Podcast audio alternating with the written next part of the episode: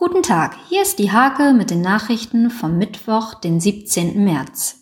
Rudolf Hoffmeister kämpft um das Sorgerecht für seine elfjährige Tochter. Seit eineinhalb Jahren wartet er auf eine Entscheidung des Nienburger Amtsgerichts. Die Stadt Rehburg-Lockum plant die erste digitale Wirtschaftsschau. Betriebe können sich dabei in unterschiedlichen Produktgruppen präsentieren. Der Landkreis zieht für die Kontaktverfolgung die Luca-App in Betracht.